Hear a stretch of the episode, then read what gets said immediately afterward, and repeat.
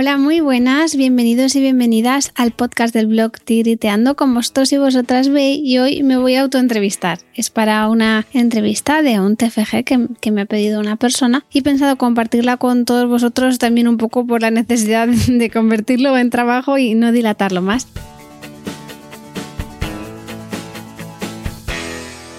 Así que bueno, vamos con la primera pregunta me hicieron, que era cómo y cuándo llegaste a la filosofía Montessori. Yo llegué a Montessori cuando mi hija eh, mayor, que ahora tiene nueve años y medio, tenía como un año y medio o dos años empezando a buscar actividades eh, para hacer con ella que le ayudaran a, tener más autonomía. No porque yo quisiera que fuese más independiente, sino porque era una niña que desde muy, muy, muy pequeña lo quería hacer todo por ella misma. Era muy autónoma, muy independiente, eh, le gustaba muchísimo cocinar. Entonces, en esa búsqueda que yo tenía de facilitarle un poco, ese yo solita que, que entonaba a ella, pues llegué a Montessori y descubrí un mundo nuevo. Al principio pensé que era cuestión de comprar estanterías y materiales, pero enseguida me di cuenta de que no, de que era algo mucho más profundo, de que era un, cambio eh, tanto de la forma de mirar a los niños y las niñas como de mirarnos a nosotros mismos y, también de preparar un ambiente en, lo que ellos se, se, sintieran cómodos, a gusto, seguros, que pudieran intervenir, que pudieran tener impacto, que pudieran influir y bueno, pues hasta hoy ha sido un camino muy, muy bonito y yo siempre digo que mm, con los niños y las niñas me sale más natural, pero con quien más, más, más me ha ayudado es a ver a, las personas desde otro lugar más compasivo, más empático y, también hacerme responsabilidad, hacerme, hacerme cargo, tomar responsabilidad de lo que es mío, de, qué energía pongo yo en los procesos.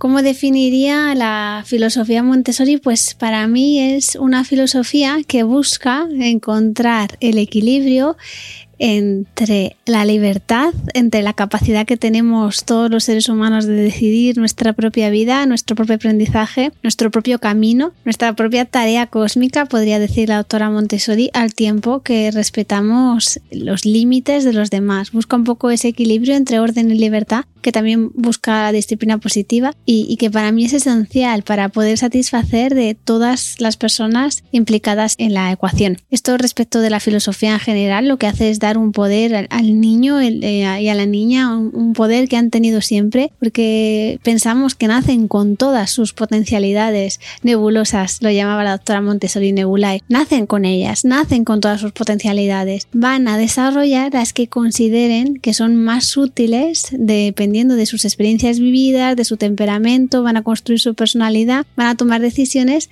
que les van a llevar a desarrollar unas otras. Es decir, que todos y todas podemos ser auténticos genios. Es como cuando plantas una semilla, ¿no? Que lo que haces no es estar ahí escarbando si la semilla crece o no crece, porque la puedes hacer daño, sino que simplemente riegas y simplemente pues abonas, cuidas el suelo en el que va a crecer esa planta y al final pues florece, pero el objetivo no es que florezca, el, el objetivo es cuidarla, porque a las personas a las que queremos, a las plantas a las que queremos, lo que hacemos es cuidarlas. Entonces para mí es una pedagogía que tiene muy presente también los cuidados, pero unos cuidados muy respetuosos, basados en la autonomía, en el respeto, en el no hacer de más, sino en dar protagonismo a los niños y las niñas. Es un cuidado muy basado en la presencia, en la escucha, en, la observación, en, el aliento, en ver el error como una oportunidad de aprendizaje y no como algo a penalizar. Los materiales que se ofrecen son autocorrectivos. Cuando son un poquito más mayores tampoco se penaliza el error. Por otro lado, se favorece muchísimo que los peques puedan asumir responsabilidades dentro de pues, eh, sus capacidades. ¿no? Se, se tiene muy en cuenta cuál es el desarrollo humano que para la doctora Montessori no es lineal y eso es algo que que ahora ya sabemos por las investigaciones en neurociencia,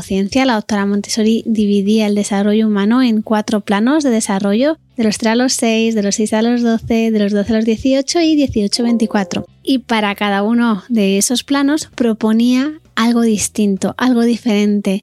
Un, un sistema educativo que varía, es decir, el Montessori de los 2 años no tiene nada que ver con el de los 8 años y no tiene nada que ver con el de los 13 o de los 17 años porque se adapta a lo que eh, esa criatura necesita en cada momento. Es una pedagogía centrada en el niño o en la niña. Los adultos estamos al servicio de su aprendizaje y esto de al servicio no tiene nada que ver con, ser esclavos, no, todo lo contrario. Estamos al servicio porque somos sus pinches, estamos para ayudarles, para servirles, estamos a su disposición, porque ellos son los, jefes de su vida. Entonces, desde ese lugar se produce el acompañamiento. Eso también implica cuidar y por supuesto también implica que existan límites, que se consensúen normas, normas y pautas y, que en definitiva podamos buscar soluciones donde todas las personas implicadas eh, puedan sentirse respetadas.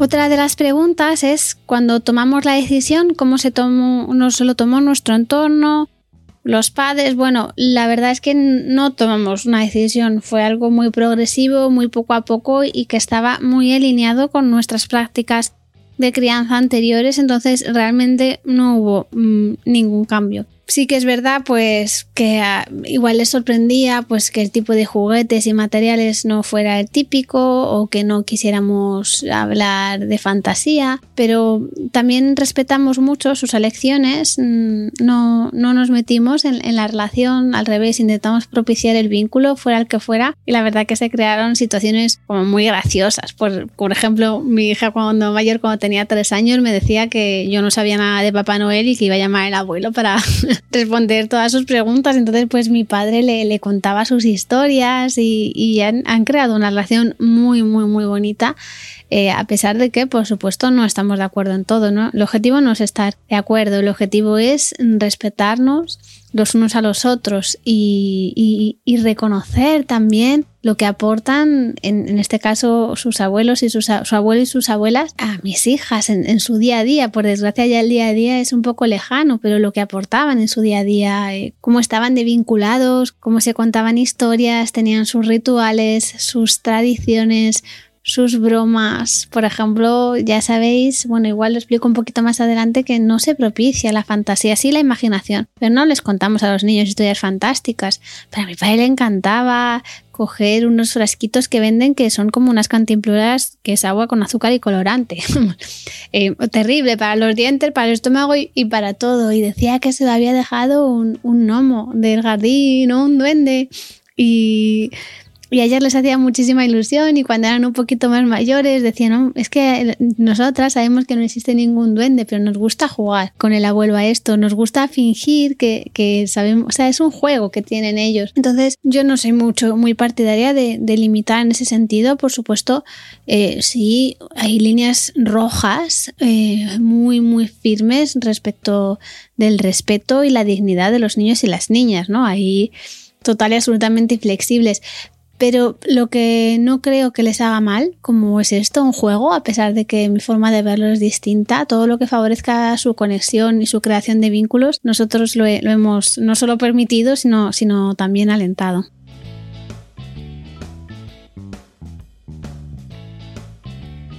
Otra pregunta era cómo ha cambiado mi vida y la de mi familia al aplicar el método. Realmente no creo que el método Montessori sea algo que se aplique, sino que es algo que se vivencia, se integra como filosofía de vida. Al final lo incluyes en, tu vida diaria, no, no, es algo que se pueda aplicar, no se puede instrumentalizar. Y es muy difícil para mí saber cómo ha cambiado porque ya íbamos por esa línea de respetar a los niños y las niñas, su dignidad, favorecer eh, la autonomía, trabajar desde, desde el aliento y las fortalezas, eso ya lo hacíamos. Entonces no sé cómo podía haber impactado en, en, nuestra crianza. Lo que sí sé, porque de eso sí que tengo más experiencia, es cómo ha impactado nuestra vida como adultos. Somos mucho más compasivos, estamos mucho más centrados en, en mejorar. Yo tengo una frase que es tú eres su influencer. Claro, como es importante dar un buen ejemplo, nos lo queremos curar mucho. No para ser Mm, buenos padres, que al final todos los, padres, todas las madres somos lo suficientemente buenos, sino para, para poder inspirar, para poder también eh, ayudarlas a, tener un espacio seguro en el que ellas puedan mostrarse tal y como son y, puedan ser quien han venido a ser. Y para eso nosotros adultos hemos tenido que hacer un trabajo personal. Y ese trabajo personal ha sido largo, llevamos ya 10 años metidos en ese trabajo personal, ha sido duro en ocasiones, ha puesto a prueba nuestra relación de pareja en muchas otras. Y hemos conseguido al final como superar todos eh, esos inconvenientes y eh, nuestro vínculo es mucho más sólido, nos encontramos muchísimo mejor con nosotros mismos de forma individual, yo estoy mucho más feliz, mucho más plena, me da la impresión de que antes de ser madre estaba como un poco como adormilada, ¿no? Que vivía una vida que yo consideraba feliz, pero realmente no era muy muy consciente, ahora soy mucho más consciente. En ese proceso de tomar conciencia pues ha habido situaciones duras eh, y todavía seguimos tomando conciencia y todavía sigue habiendo situaciones duras de sufrimiento y, que a veces son difíciles de sostener, pero al final eh, yo solo tengo palabras de, de autorreconocimiento respecto del trabajo personal que hemos hecho, lo hemos hecho para ellas pero al final pues ha redundado en nosotros. Aunque nuestra intención era otra, al final ha redundado en nosotros, en, mi caso en mí misma, que al final somos las personas más importantes de nuestra vida. ¿Qué fue lo más difícil a la hora de implementar la filosofía Montessori en casa? Mm, pues eh, yo diría que, que no hubo nada que fuera difícil una vez que entendimos que era una filosofía que tenía que aplicarse a una casa y no podía hacerse exactamente igual que en una escuela. Hace pues eh, ocho años, que fue más o menos cuando llegamos, no había muchísima información sobre Montessori en el hogar y la que se encontraba para mí era un poco rígida eh, respecto de lo que para mí es realmente Montessori. Entonces, bueno, pues hasta que encontramos un poco ese punto de equilibrio, eh, pues pues costó. Y luego también eh, el espacio, ¿no? Porque eh, aunque no es indispensable, pues sí que es importante tener espacio para que, que, puedan moverse. Antes vivíamos en una casa más pequeñita, también es verdad que éramos seis personas viviendo en una casa pequeñita, y ahora vivimos en, en un piso pequeñito y ahora vivimos en una casa de tres plantas, que sigue siendo pequeñita, pero tenemos mucha más eh, ratio de, metro cuadrado por persona. Y ahora es mucho más sencillo, pero también hemos tenido etapas eh, de estar en un auto, en una caravana. Me gustaría tener una autocaravana, en una caravana y, hemos sido muy, muy felices y hemos llevado a la práctica Montessori también eh, sin, sin tener materiales, porque al final la naturaleza es otro de los lugares donde podemos eh, encontrarnos con Montessori. Es un ambiente que ya está preparado de serie. Entonces no es necesario tener una casa grande, aunque yo os puedo confesar que facilita mucho, muchísimo la tarea. Simplemente, bueno, pues saliendo mucha naturaleza, estando muy en contacto, vincularnos con nuestro entorno, aunque vivamos en una ciudad, pues en el pequeño espacio natural que tengamos cerca, podemos vincularnos y eso ya es llevar la pedagogía Montessori a nuestro hogar, que no casa. ¿Hay algo de la filosofía Montessori con lo que no estés de acuerdo? Cuando yo leo a la doctora Montessori, todo me hace sentido. No hay nada con lo que yo no esté de acuerdo. Igual no estoy 100% de acuerdo de las interpretaciones que dan otras personas a, a, lo que ella dice, pero igual también es que no tenemos que estar todos de acuerdo, sino que cada uno en base al legado, porque es un auténtico legado que ella nos dejó, pues podemos eh, actualizarlo, porque sí que es verdad, y esto pues yo creo que es muy evidente para muchas personas, eh, han pasado eh, más de 100 años desde que se pusieron en marcha las, las casas de, de Iván Bini, las casas de niños y niñas. Entonces, claro, pues el entorno es distinto, yo creo que la escuela tiene que compensar lo que no sale naturalmente de los hogares, ahora la realidad es distinta y creo que los peques, eh, aún pareciéndome muy importante que, puedan llevar a cabo tareas de vida práctica y pareciéndome muy importante todos los materiales que tenía la doctora Montessori que son eh, verdaderas obras eh, de un genio,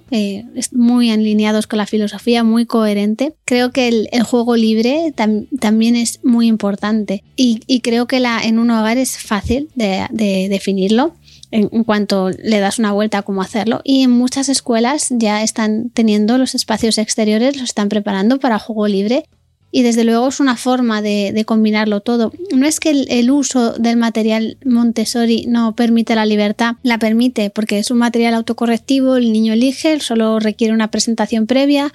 Eh, incluso esa presentación cuando hay otros niños que ya están como muy integrados en el aula se la puede dar otro niño, es decir, en ese sentido hay mucha libertad, pero ese juego sin ningún ningún ningún límite más que el que los niños quieran imponer, acordar, eso creo que es también muy importante que esté presente en las escuelas. Y cuanto más pequeñitos sean los niños, más horas creo que necesitan tener de ese tipo de juego. Poco a poco van a ir concentrándose. Ya os digo, me parece fabulosas todo lo que tiene que ver con el material Montessori, todo lo que tiene que ver con vida práctica y también igual hay que abrir un poquito la puerta al juego libre porque hace 150 años, que fue cuando nació la doctora Montessori, la realidad era otra distinta. Ahora probablemente muchos niños, niñas, el único rato que tienen para jugar en libertad, absolutamente sin, sin, sin ninguna intervención adulta, sea el rato de la escuela. Entonces, porque igual no tienen hermanos o igual, pues, eh, dado el contexto en el que viven, pues tampoco bajan por las tardes a jugar al parque. Bueno, hay, hay razones, ¿no? Y yo creo que el, el, el juego libre que antes existía sin más y era la única forma que tenía de jugar y ningún adulto estaba pendiente del juego de los niños a partir de determinada edad porque tenían un montón de cosas que hacer, eso se ha perdido. Y creo que es importante que los niños construyan su juego sin que los adultos estemos muy presentes. Por supuesto, siempre supervisando, siempre cuidando, ¿no? No, no podemos eh, soltar sin más, sino que tiene que ser algo progresivo. Pero sí, es, es importante que tengan esos espacios. Así que creo que es muy importante que exista mucho, mucho, mucho juego libre en las escuelas.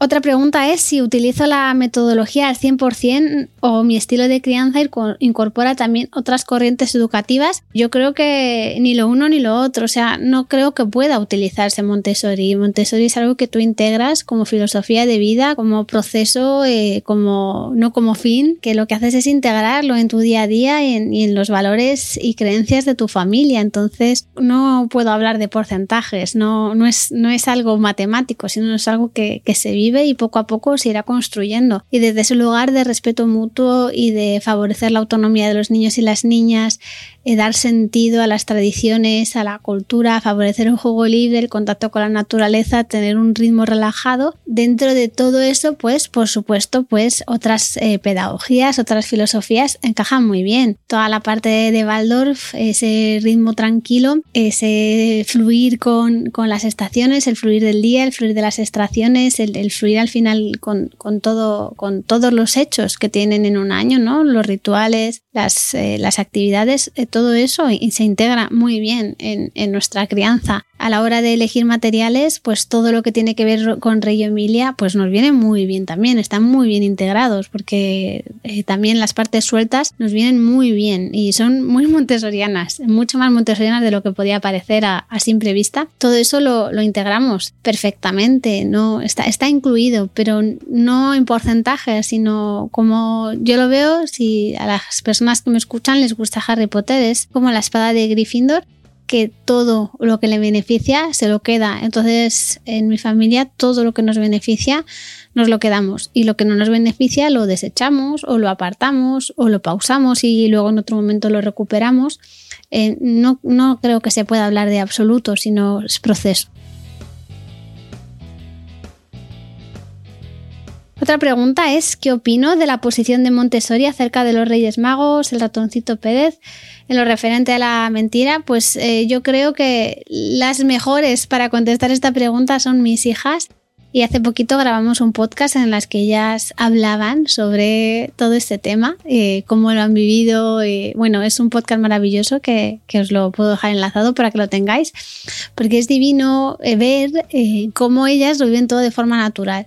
Yo eh, particularmente es que a, mí me parece una mentira. Por, por, supuesto, respeto que a otras personas no se lo parezca, pero para mí era incoherente yo decir una mentira cuando eh, para mí lo era. Si para otras personas es fantasía o es tradición o es lo, que lo quieran llamar, me parece perfecto, ¿eh? No, no tengo nada en contra de eso. Lo único sobre lo que estoy en contra es sobre chantajear, amenazar y manipular a los niños y, y, todo, todo, lo que tenga que ver con esas estrategias de control que se ponen mucho de manifiesto en, en estas fechas tan señaladas. Pero por lo demás no tengo ningún problema. De hecho, la doctora Montessori decía algo así como haz lo que quieras con Papá Noel, con el Papá Navidad, pero las cosas importantes eh, no eh, sé coherente. No recuerdo exactamente la cita, pero decía algo así recordaba la anécdota de mm, un predicador, creo que era, que, había estado dando un sermón eh, pues, en la milía del gallo o algo así, no, recuerdo los detalles exactos, pero había estado dando un sermón sobre la hermandad y la compasión y la ayuda mutua y la contribución y la generosidad y todo eso. entonces la nena, que, había quedado muy impresionada sobre lo que había hecho su padre, se acercó a otra niñita que estaba mendigando en la calle y su madre eh, contaba la doctora Montessori que le había apartado corriendo porque la niña estaba muy sucia. Entonces, claro, eh, esa incoherencia tan brutal es muy nociva para los niños. Pero al final hacerles una fiesta, llamémoslo mentira o llamémoslo sorpresa, fantasía, a mí me parece algo divino y creo que tenemos que escuchar realmente nuestra voz interior. Sí que es verdad que en Montessori no se recomienda usar la fantasía hasta los 6-7 años, luego ya sí. No es que no se recomiende nunca, sino hasta los 6-7 años porque consideramos que en esas edades los niños están construyendo su forma de ver el mundo a raíz de, la realidad que conocen, ¿no? Entonces, en ese sentido, pues es coherente dentro de la filosofía montessoriana. También es verdad que yo tengo hijas de nueve y medio, siete y medio y luego las pequeñas tienen cuatro y medio dos y medio y no hay distinción. Ellas juegan a lo que quieran. Eh, si me traen un libro de la biblioteca, yo se lo leo aunque sea de fantasía. Entonces yo como adulta no lo propicio, pero por supuesto respeto todo, todo lo que ellas eh, quieran hacer y se quieran construir y que lo, que favorezco es tener un ambiente preparado lleno eh, de cosas, de, de oportunidades para investigar el máximo, máximo posible contacto con, la naturaleza. Por eso nos hemos venido a vivir a un pueblo y antes vivíamos en ciudad y ahora vivimos en, muy cerquita del campo y, es muy fácil que, que podamos acercarnos a la naturaleza. Antes no lo era tanto, había que hacer más esfuerzo. Y ahora, bueno, vivir en un pueblo pequeño también tiene sus inconvenientes, pero yo creo que ellas eh, salen ganando de todas, todas. Los adultos igual no tanto, pero ellas sin duda.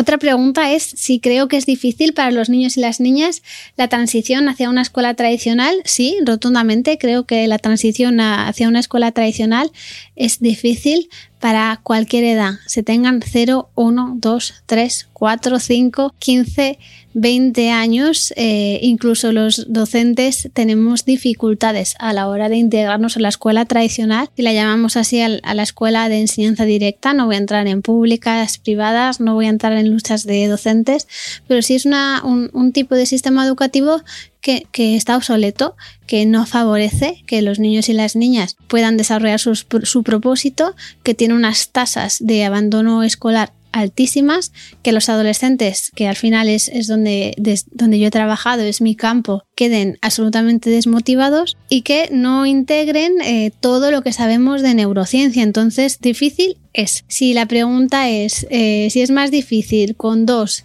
que con siete años, aunque no lo parezca, yo creo que es mucho más difícil con dos años, porque ese peque está viviendo una situación en la que sus necesidades son mucho más importantes de satisfacer porque se está construyendo su, personalidad eh, en lo más profundo. Entonces, si sus necesidades no están satisfechas con dos o tres años, va a ser mucho más nocivo que cuando llegue con siete. Probablemente los de siete se quejen más o los de 13, 14 se quejen más. Y realmente la experiencia que yo tengo cuando he hablado de este tema con otras personas es no se quejan tanto de los deberes, no se quejan tanto de los exámenes, aunque les, les parezcan absurdos. De lo que se quejan es de que no eh, hay un clima de respeto en el aula, ni entre los compañeros y compañeras, ni con los docentes. Y eso es algo que se cultiva muy bien en, las escuelas Montessori. Por supuesto, hay escuelas, escuelas, hay docentes y docentes, al final las escuelas las hacen las personas y bueno, pues aquí habría mucho que, debatir también, pero se trabaja mucho eh, desde la gracia y cortesía que, se pueda hablar con, con, respeto a las personas. Si además eh, tienen formación en disciplina positiva, que es muy habitual, pues también se favorece mucho la búsqueda de soluciones. Primero conexión y luego buscamos soluciones. Entonces esto es lo que más le llama la atención. Y luego a nivel, digamos, eh, de, evidencia científica, conozco un estudio que eh, si tuviéramos que hacer ese estudio en España, pues sería complejo, ¿no? Porque como todas las escuelas Montessori son privadas, pues sería difícil, eh, habría un, un sesgo sociocultural, económico difícil de salvar. Pero en Estados Unidos compararon dos escuelas, ambas públicas, una seguía el sistema Montessori y otra seguía el sistema, digamos, tradicional o de enseñanza directa, como, como lo queramos llamar, otro sistema. Entonces, lo que se veía en este estudio es que mm, cuando eh, terminaban el, el periodo de la primaria y llegaban al instituto, los resultados académicos eran más o menos iguales, quizás un pelín, una gotita por encima eh, los de Montessori, pero tampoco era significativo pero que lo que habían conservado los niños y niñas que venían del colegio Montessori es que todavía tenían ganas de aprender, tenían iniciativa, tenían espíritu crítico, tenían motivación, tenían ganas y yo creo que cualquier persona que nos demos una vuelta por un instituto sabemos que eso es justo lo que falta en muchos chavales. También hay que no, hay algunos que han sobrevivido al sistema y de hecho yo tengo recuerdos buenísimos eh, de, mi paso por el sistema educativo porque tengo el tipo de inteligencia que encajaba bien, pero eh, eso no es justo, no es equitativo. El objetivo de la escuela es la equidad y hoy por hoy eso no se está construyendo así.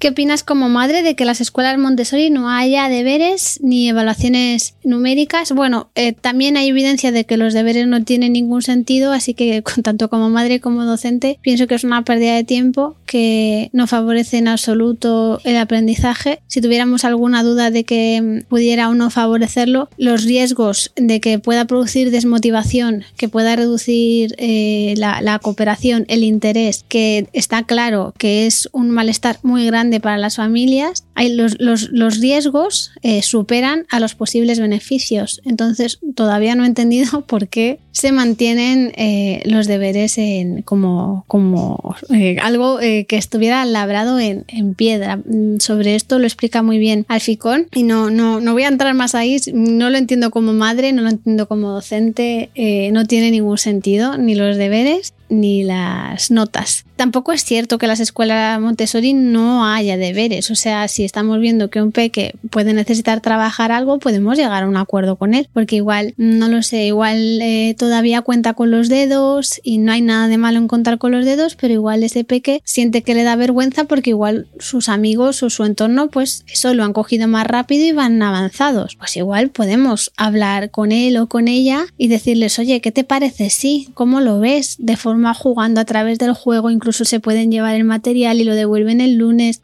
hablando con los padres, es decir, no hay un blanco o un negro, hay un, tenemos esta situación, vamos a ver cómo, cómo la resolvemos, qué necesitas tú, qué necesito yo, qué necesita el currículum. Si estamos metidos dentro de, de, un sistema educativo, también mm, tenemos que responder a ese currículum, ¿no? Se trata de observar qué pasa y desde ahí buscar soluciones. Si tuvieras que decidir aplicar el método solo en casa o solo en la escuela, ¿cuál elegirías? Pues como he dicho antes, yo creo que es algo que no es que sea aplicable, sino que es una filosofía de vida. Entonces, en casa eh, pasan más horas y sobre todo los primeros años somos sus figuras de referencia. Además creo que sería muy incoherente llevar a nuestros hijos e hijas a una escuela Montessori y luego no, no seguir en casa. Me, produciría una, una incoherencia bastante grande. Al revés, no, porque bueno, pues en casa tenemos una forma de hacer las cosas, en el cole tienen otra forma de hacer las cosas y los peques van a, van a aceptar lo, lo mejor de unos y lo mejor de otros. ¿Qué consejo les dirías a unos padres que quieren empezar a utilizar el método pues consejos intento dar cada día menos, eh, porque creo que cuando das un consejo al final estás restando poder a esa persona. Y tampoco creo que se pueda utilizar el método, sino que, creo que hay, que hay que fluir con él, hay, que eh, vivirlo, no se puede instrumentalizar. Entonces quizás eso sería lo que, lo que les preguntaría, que para qué quieren llevar eh, Montessori a su hogar. Y desde ese para qué eh, van a salir muchas respuestas. Eh, les animaría a observarse también, a observar qué estoy sintiendo, qué estoy pensando, qué voy a decidir, observar si lo estoy haciendo porque quiero esto para mi hijo o porque está de moda o porque lo he visto en Instagram o porque a ver, ¿para, ¿para qué estoy queriendo hacer esto? ¿no? Sobre todo autocuidado, porque creo que es eh, la, casilla que nos falta muchas veces en, la lista de cómo ser buenos padres. Nos dan un montón de ideas y falta, falta la de, del cuidado de uno mismo, de una misma, que no tiene por qué ser algo que hacer sin los niños. Los podemos incluir, igual eh, que conciliamos, podemos conciliar nuestro autocuidado. Se trata más bien de hacer un cambio de paradigma, de no separar tanto la vida de los niños y la vida de los adultos porque todos vivimos relaciones respetuosas, de entender que estamos para cuidar y, de favorecer al máximo la autonomía. Y favorecer al máximo la autonomía no significa cambiar todos los muebles de la casa, aunque igual al final eh, muchos se cambiarán. Cultivar la autonomía significa simplemente pues un delantal o un trapito y una escalerita pequeña de la que tienen para subir, incluso para la que tenemos para subirnos a las personas que no somos muy altas a los armarios altos de la cocina. Ya está, no necesitan más delantal y escalón. Y eso es una forma eh, low cost de empezar a llevar Montessori a nuestra casa. Vamos a, batir un huevo, vamos a cortar con un cuchillo que no tenga mucho filo, vamos a darle la vuelta a esta tortilla, pero al principio no utilizamos la tortilla. Igual para practicar el, volteo de la mano podemos utilizar una rebanada de pan de molde sea, es como ajustar los retos que tengan en pequeños pasos para que tengan éxito, porque lo que queremos es que tengan éxito. Y esto de querer que tengan éxito no significa ponérselo todo fácil, no significa dejarles ganar, significa que podamos ayudarles a encontrarse a sí mismos en sus fortalezas y desde ahí ir puliendo las cosas que ellos y ellas consideran que no se les da tan bien.